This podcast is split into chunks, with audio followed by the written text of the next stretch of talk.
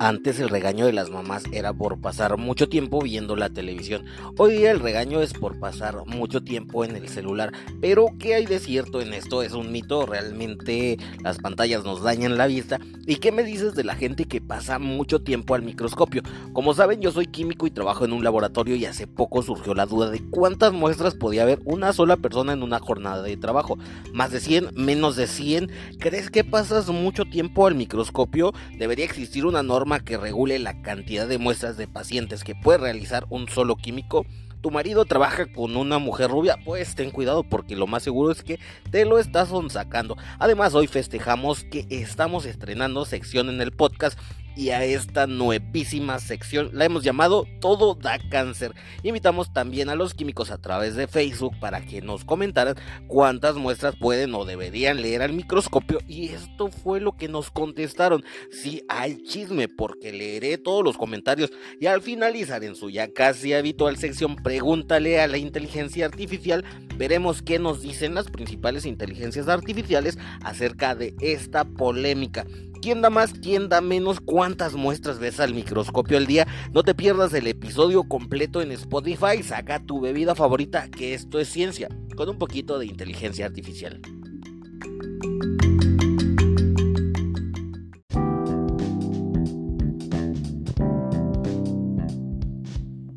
Hey, hola, ¿cómo estás? Me da mucho gusto poder saludarte. Te doy la bienvenida a este episodio 194 de Ciencia. Te invito a que nos pongamos cómodos porque este podcast tiene bastante polémica. Vamos a leer comentarios, hay chismes, hay lágrimas, hay llantos, hay brujería también.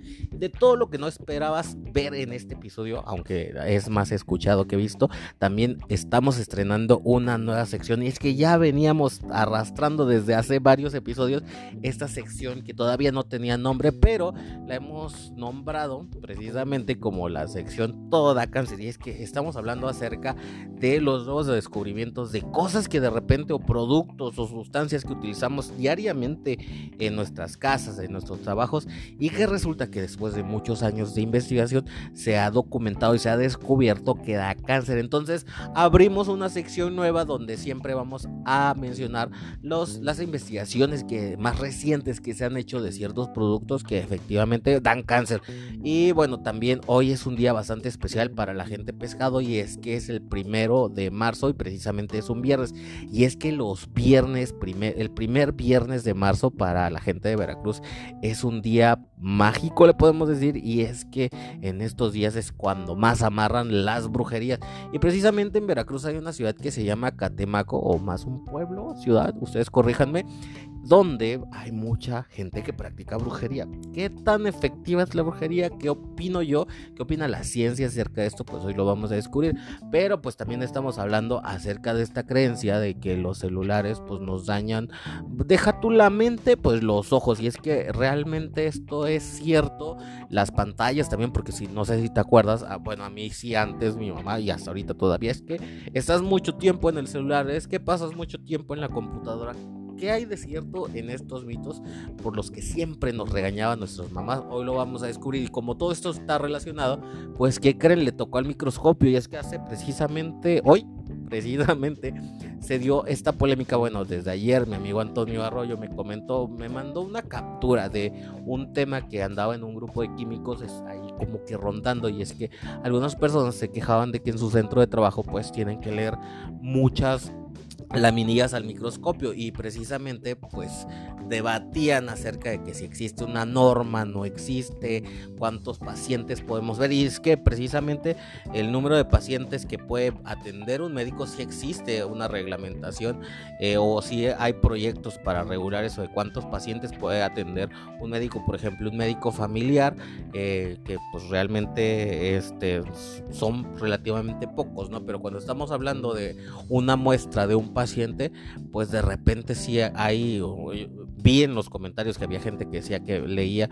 Nosotros le llamamos laminilla, pues es que prácticamente es una laminilla, es un uh, el portaobjeto donde ponemos es una laminilla de vidrio donde colocamos la muestra y luego vamos a observarla al microscopio y de esta manera nosotros podemos identificar, bueno, una persona que tiene mucha experiencia puede identificar células normales de células anormales, puede identificar parásitos, otro tipo, muchas cosas que se pueden ver al microscopio, son muchas, es que no acabaría de enumerarlas todas y a partir de eso nosotros vemos la diferencia, bueno, la gente más, eh, más como que tiene más experiencia puede identificar células normales de células que indican que hay una enfermedad y por eso es importante la observación al microscopio y no solo de células, también otros elementos, por ejemplo en la orina pueden ver cristales, en este parásitos, también en, las muestras de heces la colocan en laminillas y se ve si hay este huevecillos de parásitos, son muchas cosas, el mundo de la microscopía es inmenso, es muy pequeño, pero muy inmenso.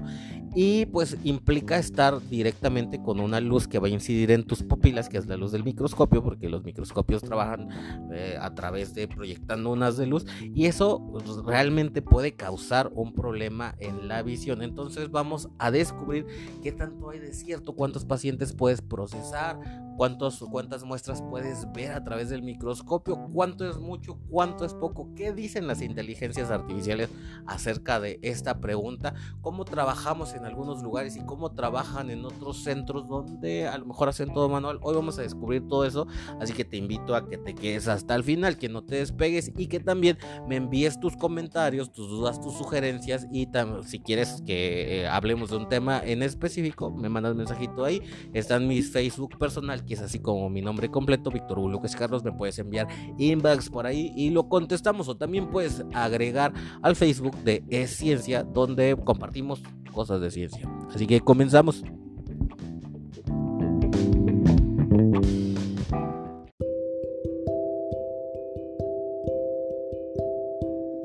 Yo creo que a más de uno su mamá le dijo que se iban a quedar ciegos de tanto ver la televisión. O luego siempre nos regañan porque pasamos mucho tiempo con el celular. Pero ¿qué hay de cierto en esto? Bueno, yo creo que primero tenemos que hablar de qué es realmente lo que provoca el celular o la televisión, lo que hace que dañe nuestra vista. Y déjame decirte que la clave de todo esto es la luz azul. Y a lo mejor te vas a estar preguntando, oye, pero ¿qué, es la luz azul? Y es que normalmente cuando hablamos de la luz pues, no nos imaginamos un color en particular.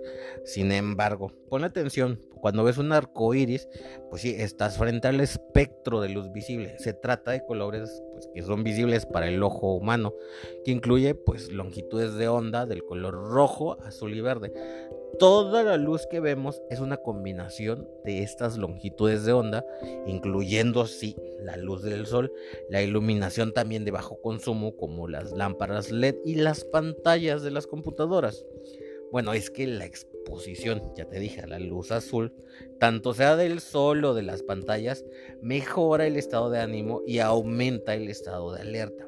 El amanecer le indica al cerebro que es hora de despertarse. Sin embargo, como todo en la vida, todo en exceso pues es daño. Pues demasiada exposición a la luz azul de las pantallas por la noche sobre todo, pues ¿qué, qué crees? Obviamente si la luz, del, la luz azul en, el día te estimula, pues en la noche va a interrumpir, obviamente eso era algo de esperarse, va a interrumpir el ciclo natural del sueño del organismo, que este ciclo natural lo conocemos como ritmo circadiano. Bueno, es que la luz disminuye la producción de melatonina, que es la hormona del sueño en el organismo, para descansar mejor puedes intentar, por ejemplo, en la noche, pues tener dispositivos en modo noche o seguro. No sé si has visto que, que tu, tu, celular a lo mejor tiene, bueno, el mío sí tiene, el tiene ahí como una lunita y es para, eh, también tiene un solecito que dice protector de la vista y es precisamente un filtro que hace que ya no tengas luz azul. Puedes utilizar esto eh, en las noches y si a ti te gusta, a mí me gusta, por ejemplo, leer desde mi pantalla de la tablet, leer libros. No sé, últimamente ya en formato EPUB, este, puedo leer los libros, no en PDF, en EPUB y es muy fácil eh, no sé, así puedes tener todos los libros en un solo formato, en un solo dispositivo y no andas cargando mucho. Por cierto, a mí me gusta mucho la ciencia ficción, por si te estabas preguntando, pues puedes hacer eso, utilizar la luz cálida, utilizar ese modo de protección de la vista y disminuir el brillo de la pantalla, no como luego el celular de las mamás, que cuando lo abres brilla más que la luz del sol en pleno verano. Y pues bueno, también la otra recomendación bien importante, pues es usar pantallas una o dos horas antes de acostarse. Es decir, no te acostumbres a llevarte el celular a la, a la cama. Pero bueno, la pregunta básica aquí de todo esto es que si la luz azul puede dañar los ojos. Y es que a lo mejor, pues como todo mundo dice y, hemos escuchado informes en todos lados acerca de la luz azul, pues te cuento, estos estudios que se hacen sobre la luz azul utilizan células en placas de laboratorio y también animales para analizar los efectos de la luz azul. ¿Y qué crees? Han demostrado que dicha luz, o sea, la luz azul, puede causar daños a las células dentro de, de ese entorno, o sea, dentro del entorno del laboratorio. Pero bueno, es que realmente a veces es difícil simular los entornos reales en el laboratorio y este experimento que te decía no imita las condiciones naturales de la exposición del ojo humano a la luz azul y no usa la luz azul de pantallas en computadoras. Bueno, hasta el momento todas las investigaciones han demostrado o sea, como una relación muy significativa entre la luz azul y los daños a la retina humana o la degeneración macular relacionada con la edad. ¿Qué podemos hacer en este caso? ¿Podemos comprarnos unos anteojos que reduzcan la luz azul? O sea, yo creo que hasta ahorita ya nos dimos cuenta que más o menos lo que decía nuestra mamá tiene bastante sustento científico.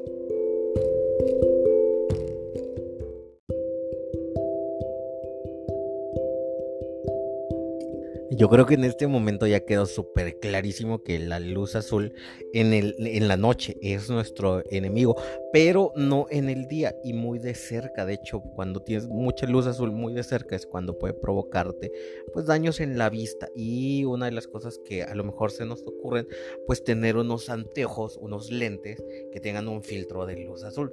Creo que es una respuesta bastante lógica, es algo que me esperaba que, ustedes dijeran, ah, no, pues unos lentes que tengan un filtro azul. Si tenemos lentes para luz polarizada y que de, hecho es muy bueno utilizar lentes oscuros o lentes de sol o lentes ahumados, no sé cómo le llamen ustedes en sus países, porque acuérdense que este podcast es bastante internacional y hay mucha gente que nos escucha, inclusive gente que está aprendiendo español, por eso trato que mi español sea bueno.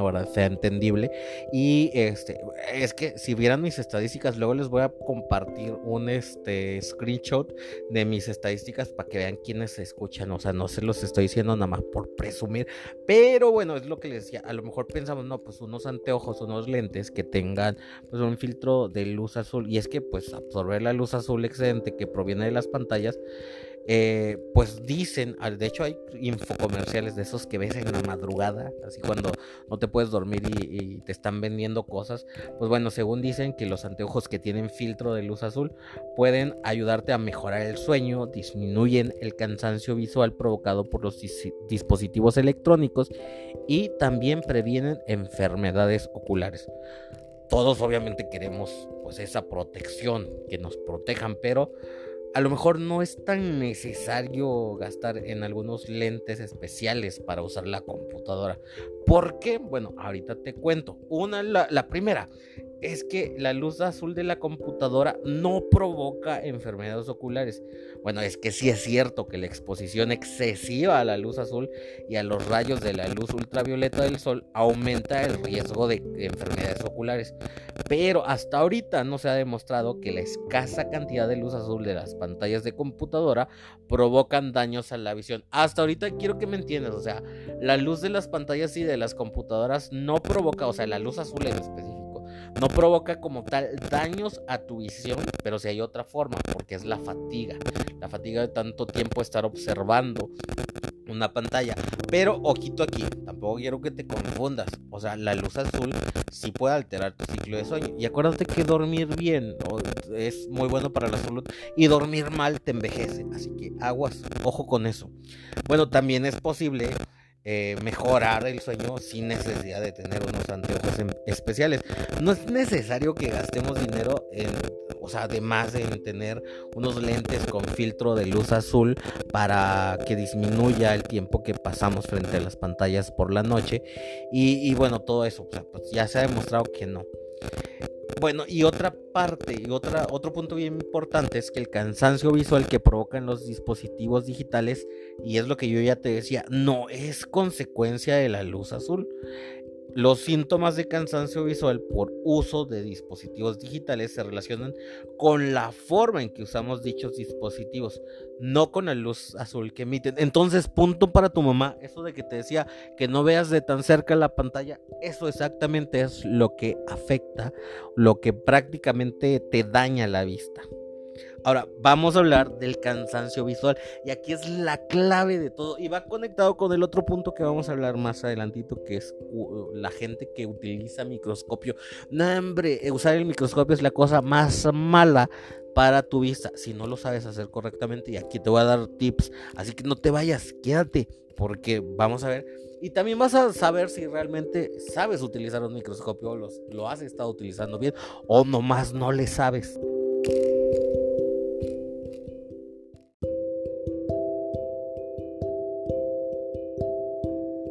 Bueno, yo creo que ya quedó súper claro que como tal, la luz azul pues no es tan mala como creíamos o como luego los infocomerciales nos los quieren hacer ver.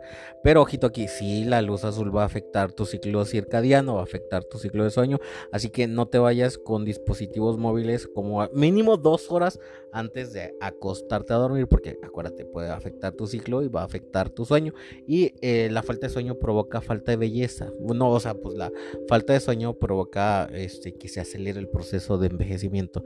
Y no creo que quieras eso, pero bueno, hay otra cosa importante de la que tenemos que hablar y es pues básicamente el cansancio visual por el uso de computadoras o dispositivos electrónicos. Y es que, bueno, ya te decía yo, usar un dispositivo electrónico pues como tal no va a provocar un daño ocular permanente, pero permanecer frente a ello durante mucho tiempo puede provocar una molestia que es temporal, pero pues es una molestia al fin de cuentas y este es el cansancio visual que se expresa de hecho de diferentes formas pero los síntomas pueden incluir ojo seco, visión borrosa, lagrimeo u ojos llorosos, dolor de cabeza. Y eso también va para cuando estás en el microscopio. Si tú detectas estos síntomas, ojito ahí, ponle atención porque, bueno, es que el cansancio visual que se produce como consecuencia del uso de dispositivos electrónicos se debe a que parpadeamos menos al mirar,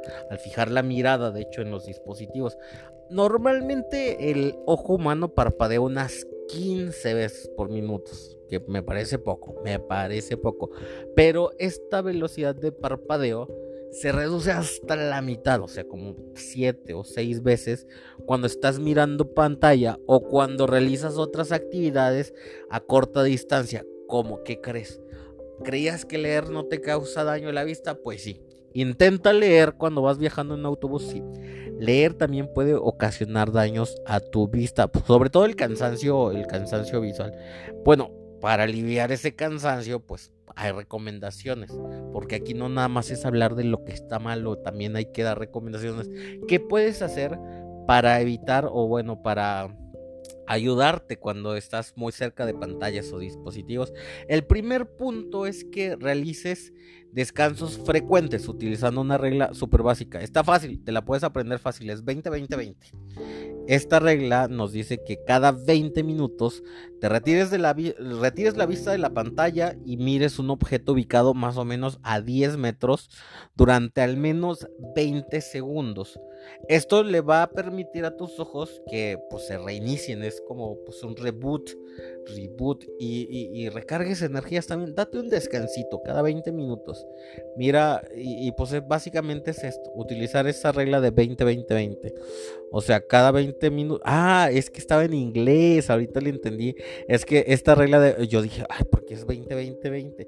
Y es que es 20 por 20 minutos un este vas a ver un objeto digo después de 20 minutos vas a enfocar la vista a un lugar alejado 20 pies durante 20 segundos pero 20 pies son como 20 metros pero bueno esto eh, porque luego vamos a hacer un episodio de por qué los gringos siguen utilizando este sistema de pies o sea se me hace súper o, sea, son los únicos, de hecho, hasta los británicos ya utilizan el sistema internacional de medidas. O sea, todo el mundo utiliza el sistema internacional de medidas, pero los gringos se siguen aferrando a esto. Es muy arcaico, pero bueno. De hecho, ya ha provocado errores bien graves hasta en la NASA, esto del sistema de. El sistema, ¿cómo le dicen? El sistema real, el sistema británico. No sé, este, pero sí ha provocado errores bien graves. Inclusive en España también les pasó algo bien bien intenso con un eh, submarino donde las medidas eran diferentes porque ese cambio de unidades. Pero bueno, estaría bien que hiciéramos un episodio hablando de esto. Otro punto, utiliza lágrimas artificiales, o sea, lubricante para tus ojos, sí, porque normalmente estar en pantallas, pues como parpadeas menos, te reseca mucho la vista. Utiliza un lubricante para tus ojitos.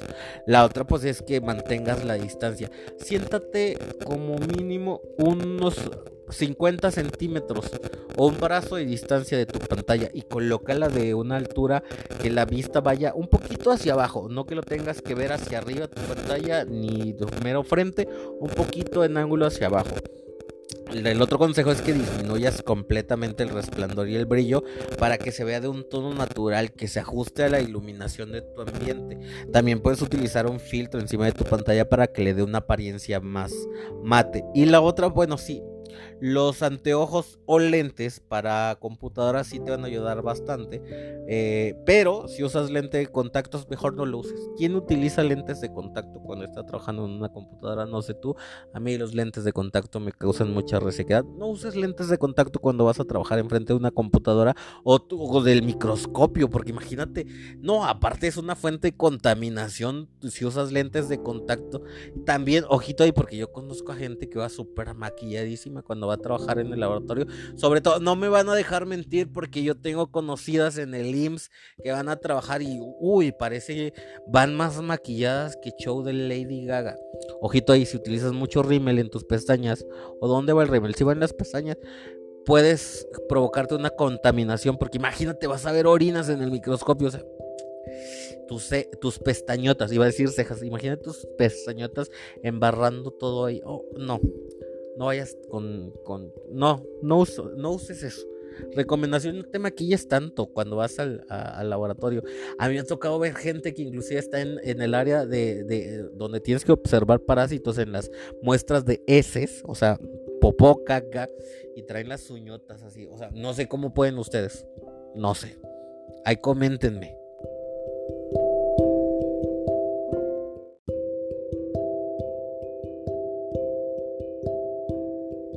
Ahora, si eres papá o mamá y padre en general y tienes, si eres muy padre, si tienes niños pequeños, bebés recién nacidos y no sabes cuánto tiempo, porque es una preocupación que yo creo que a todos los papás, porque yo tengo, yo tengo papás, no, yo tengo conocidos amigos de, mi hermano que tienen niños pequeños y siempre les va a preocupar cuánto tiempo frente a la pantalla pues deberían permitirle a sus hijos.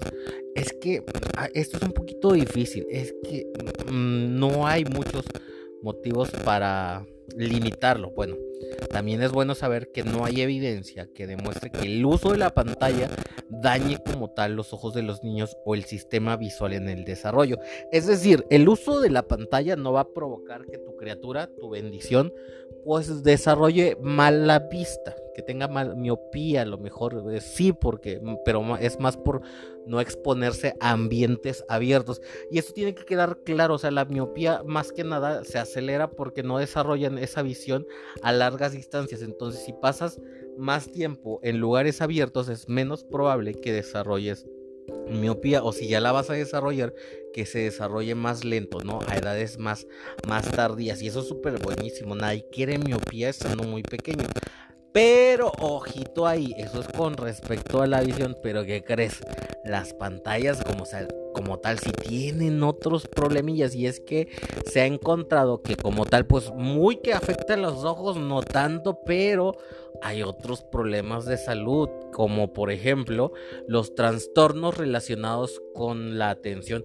Por ahí, o sea, esos trastornos de déficit de atención, por ahí hay muchos TikTokers que hasta se jactan de que tienen trastornos, eh, ya, ya lo ven como moda, inclusive hay mucha gente que dice, ay no, nosotros con TDAH y así, y, pues ya, ya nos dimos cuenta que sus papás los dejaban mucho tiempo viendo pantallas. Y es que un estudio realizado en Canadá demostró que los niños que pasan más de dos horas por día frente a una pantalla son ocho veces más propensos a tener TDAH que aquellos que tienen una menor, un menor tiempo de pantalla. Ojito ahí, es que realmente ah, es preocupante que yo lo he visto mucho en TikTok, sobre todo en muchas redes sociales, que hay mucha gente que, eh, o sea, no la generación actual, generación, la generación, ¿cómo les dicen? Generación alfa, que hay muchos eh, que ya no son ni niños, que son adolescentes básicamente, que este, están presentando este síndrome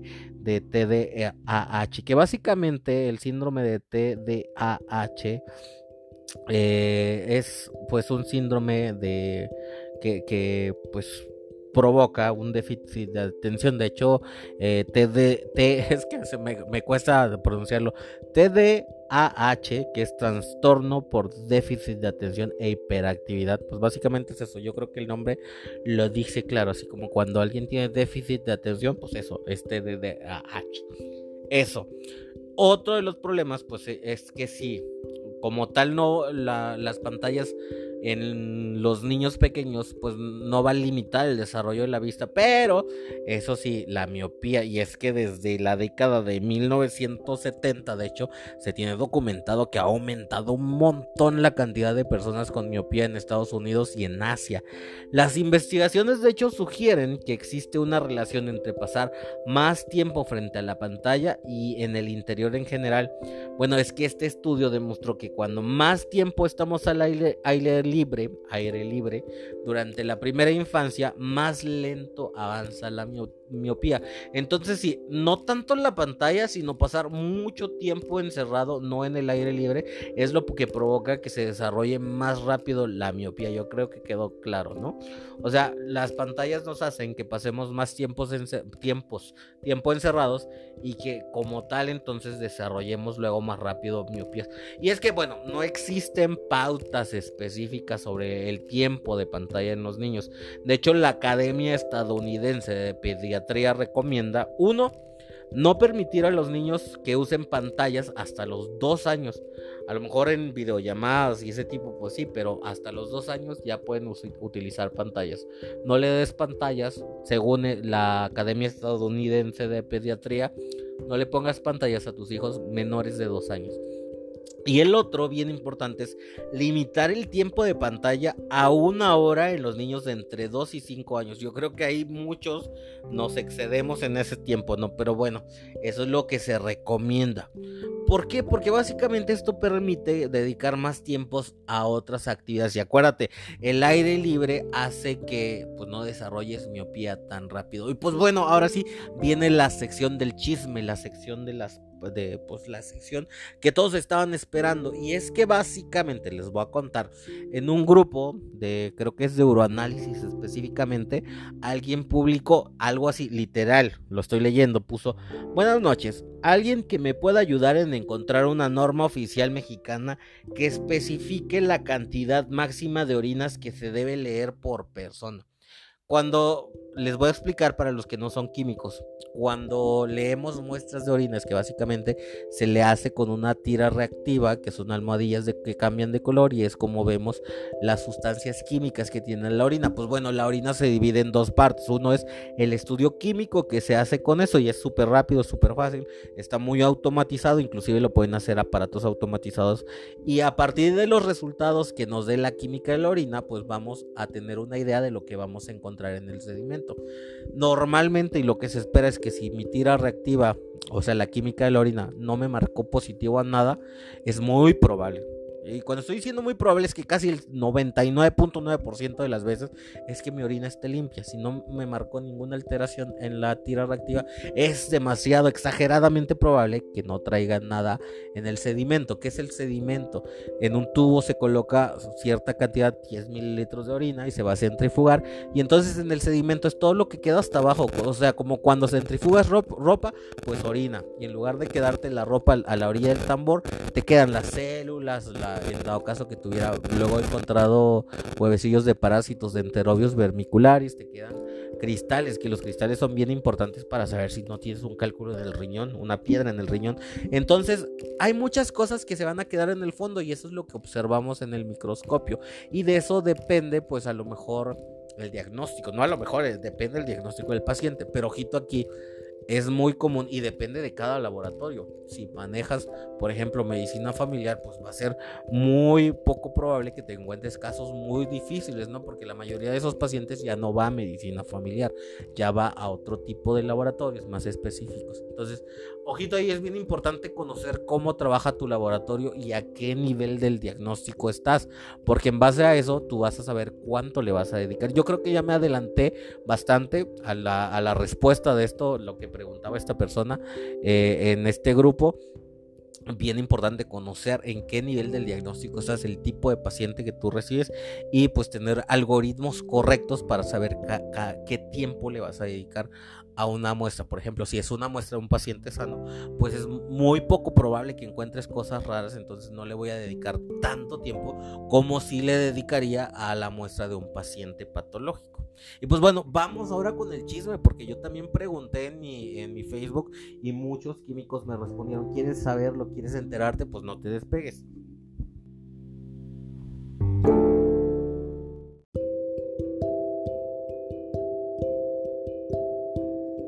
Y bueno, como decían, como preguntaban, si existe una norma que diga cuántos pacientes puedes tú ver al microscopio, pues como tal la respuesta es que no existe una norma. Y esto se responde muy rápido y muy fácil porque es que no le vas a dedicar el mismo tiempo a cada paciente y sobre todo si te llegan muchos pacientes sanos. A mí me llegan como un, ¿qué será? Un 80% de mis pacientes son pacientes sanos, entonces que vienen a... La mayoría, de hecho, les voy a ser muy sincero, la mayoría de los pacientes que llegan, que son como 70 más o menos, son pacientes que, que compraron un paquete básico, por ejemplo, atiendo muchos pacientes que son de control prenatal y pues muchas veces son pacientes que se cuidan mucho y que realmente no tienen, y es por protocolo, ¿no? Entonces no son pacientes patológicos, muchas veces es por cumplir el protocolo, eh, también porque el seguro los pide así, sus seguros, o sea, sus seguros de salud eh, privados a lo mejor, y entonces eh, lo muy básico es que no puede existir una norma y cuánto tiempo le vas a dedicar a cada paciente, porque, y eso es bien importante, cada paciente eh, lo debes ver así merece pues la atención correcta de acuerdo a lo que tú hayas visto primero en su examen químico. Y, es lo correcto en cada paciente, es como lo mismo que yo te dijera, ok, te vas a tardar tres minutos en tomar una, o sea, la toma de muestra de sangre, pero pues no todos los pacientes son iguales, hay pacientes difíciles, que inclusive de esos pacientes donde estás sudando porque la vena está muy y utilizas esto, hay veces que de repente eh, personas que no tienen mucha práctica, entonces se demoran más y es completamente válido, ¿no? Que le des un tiempo adecuado al paciente.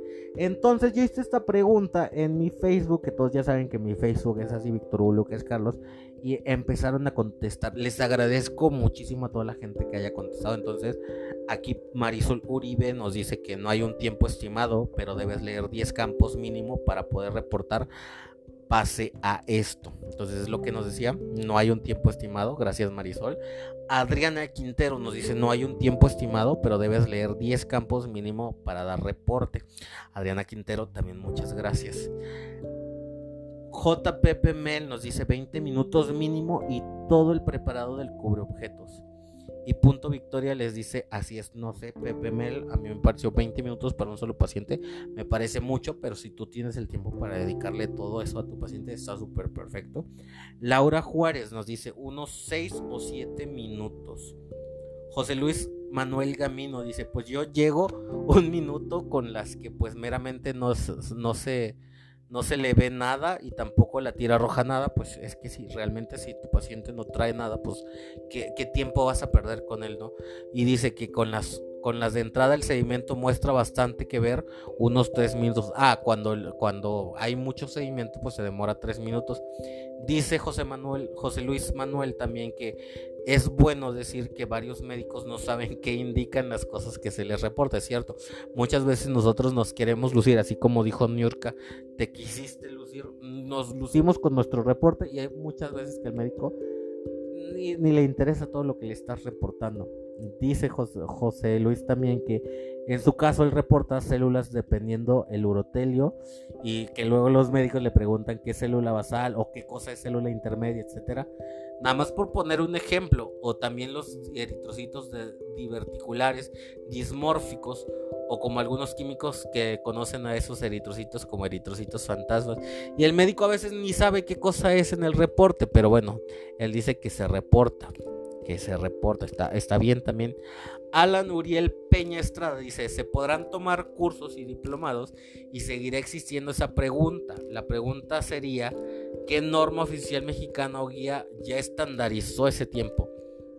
Lo que más me cuesta entender a la hora de emitir un resultado no es tanto lo que reportes y que tantos elementos veas, sino que al médico, o sea, no todo pues dice, pero a la mayoría le interesa más el examen químico y los elementos formes encontrados ni caso le hacen.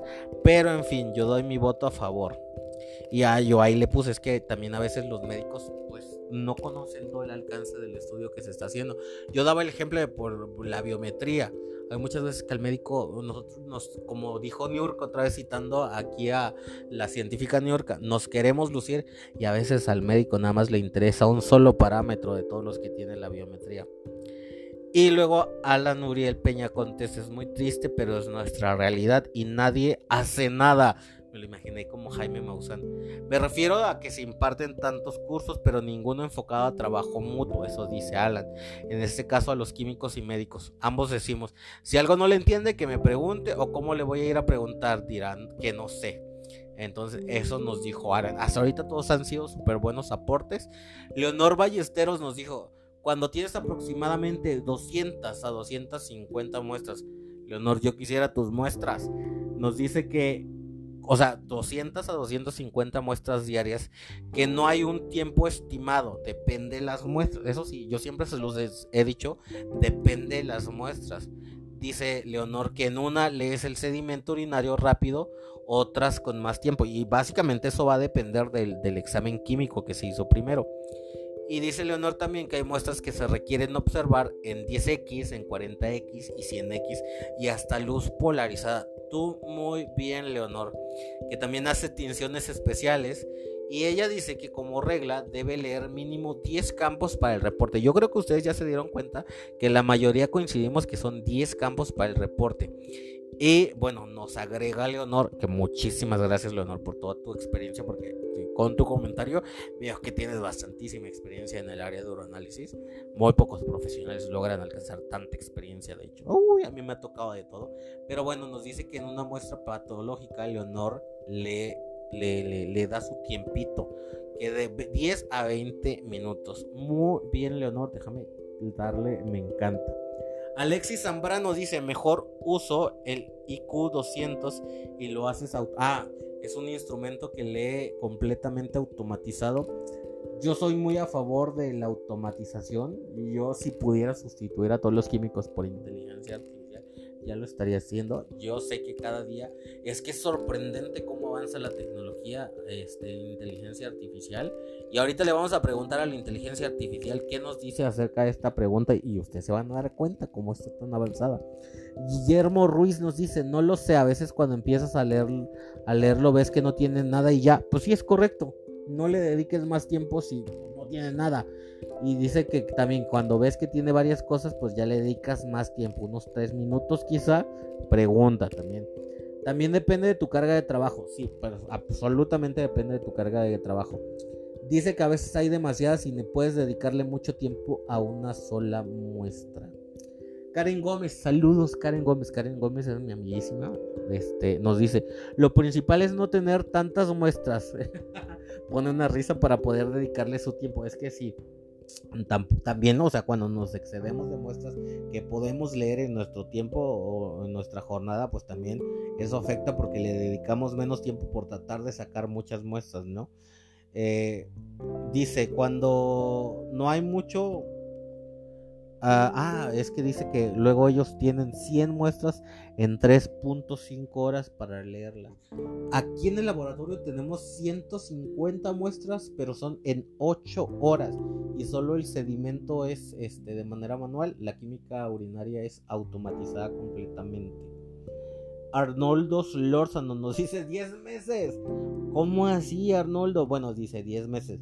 Sí, 10 meses antes que llegue la muestra se debe tomar un diplomado y el tiempo para leer la muestra varía desde un minuto, las que no tienen nada, estoy de acuerdo completamente contigo, déjame ponerte me encanta, hasta el tiempo que se nos permita revisar a fondo tinciones complementarias, tomar fotos, etcétera, sin retrasar las dos, las demás muestras.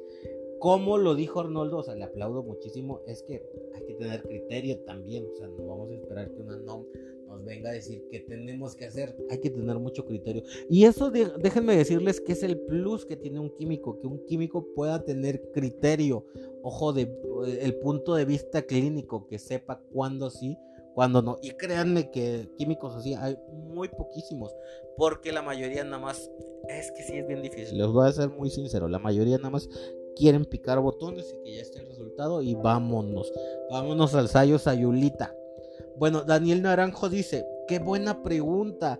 Pienso que depende de la muestra analizada. Exactamente es todo lo que venimos diciendo.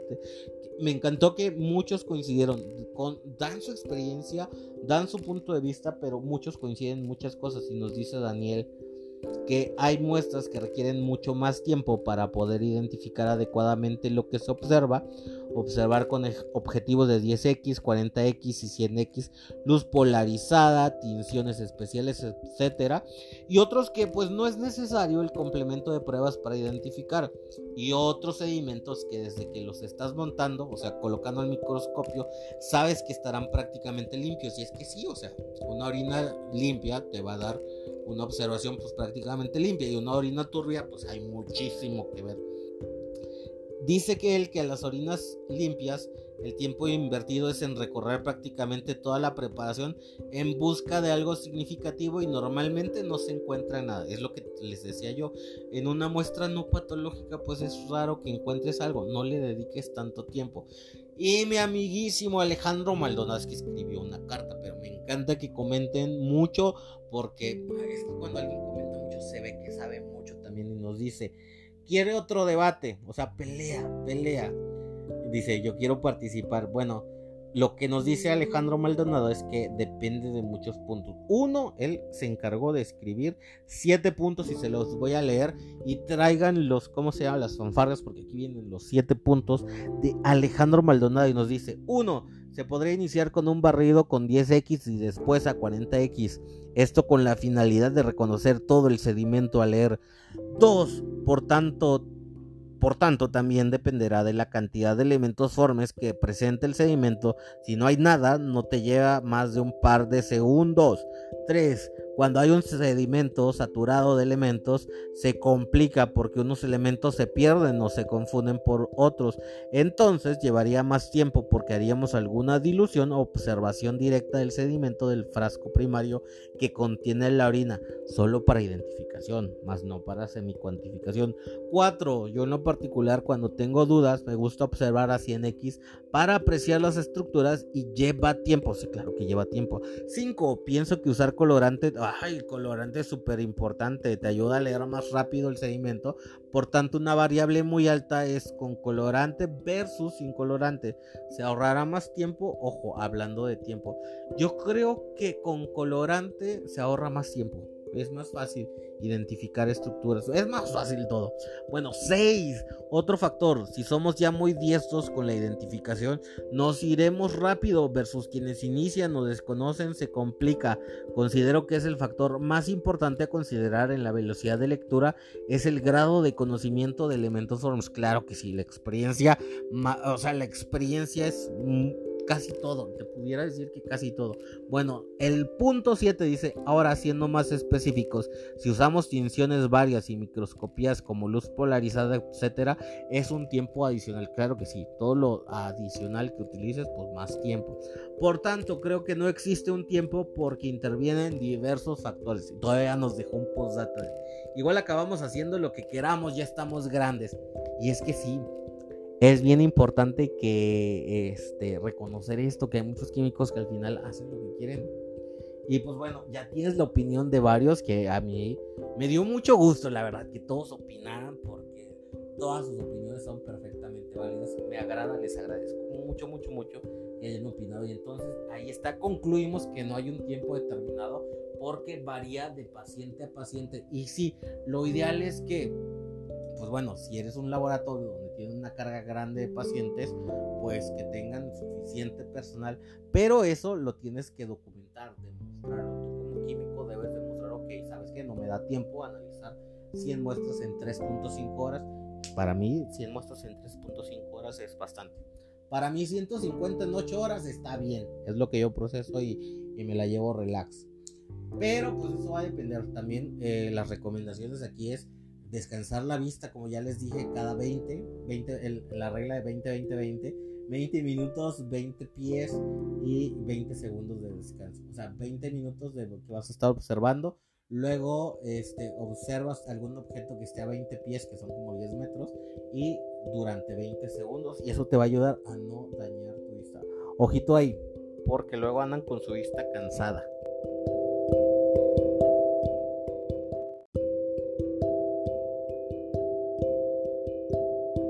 Y bueno, ya dejamos que los humanos opinen, pero como esto ya se volvió habitual en este episodio, es que dejemos que las inteligencias y artificiales también den su punto de vista. Y es que le preguntamos a esta inteligencia artificial, también suele usar mucho ChatGPT, pero hoy le preguntamos a Gemini y nos la pregunta fue cuántas muestras puede leer un químico al microscopio en una jornada de trabajo, porque yo creo que esa era la pregunta que con la que partimos todo este episodio y algo que nos gustaría saber, no existe una norma oficial, no va a existir a lo mejor en mucho tiempo y es que es difícil estandarizar el tiempo porque pues va a depender de cuántos pacientes sanos tenemos y cuántos pacientes patológicos.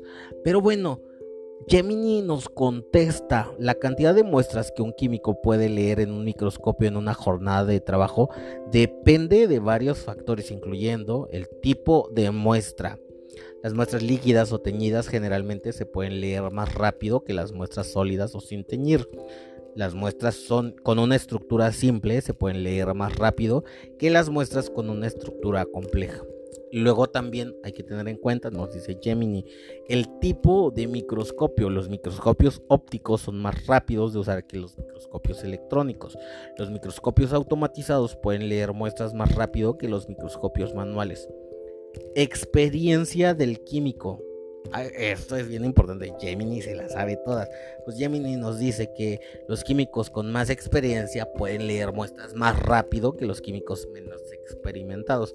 Punto ahí para los químicos con mucha experiencia. Luego nos dice Gemini que también depende de la carga de trabajo del laboratorio. Si el laboratorio tiene una gran carga de trabajo, el químico puede tener menos tiempo para leer cada muestra. Y luego concluye Gemini que en general un químico puede leer entre 10 y 100 muestras en una jornada de trabajo de 8 horas. Sin embargo, este número puede variar significativamente según los factores mencionados anteriormente. Ojo ahí porque Gemini sí le sabe. A continuación se presentan algunos ejemplos de la cantidad de muestras que un químico puede leer en una jornada de trabajo. Muy bien, buenos puntos para Gemini. Nos hizo un resumen muy bueno. Nos dice Gemini que muestras líquidas o, líquidas teñidas, un químico en una jornada de 8 horas, tómalo en cuenta, puede leer entre 50 y 100 muestras. Muestras sólidas teñidas entre 20 a 50. Muestras sin teñir entre 10 y 20 muestras. Yo creo que esto responde lo que dijimos en la sección anterior de que si la tinción ayudaba a mejorar la velocidad, sí, la tinción ayuda. Gemini lo está diciendo. Y Gemini concluye que es importante tener en cuenta que estos son solo ejemplos y la cantidad real de muestras que un químico puede leer puede variar significativamente. Aplausos para Gemini. No sé cómo ustedes vieron la respuesta de Gemini. Esta fue la sección de Pregúntale a la inteligencia artificial. Y por último estamos estrenando sección que se llama Todo da cáncer. Y es que en la actualidad nos preguntamos y es que casi todo da cáncer. Y pues bueno, ahorita te, te platico acerca de otra investigación que nos acaba de descubrir que un producto que tenemos en casa es muy probable que sea cancerígeno.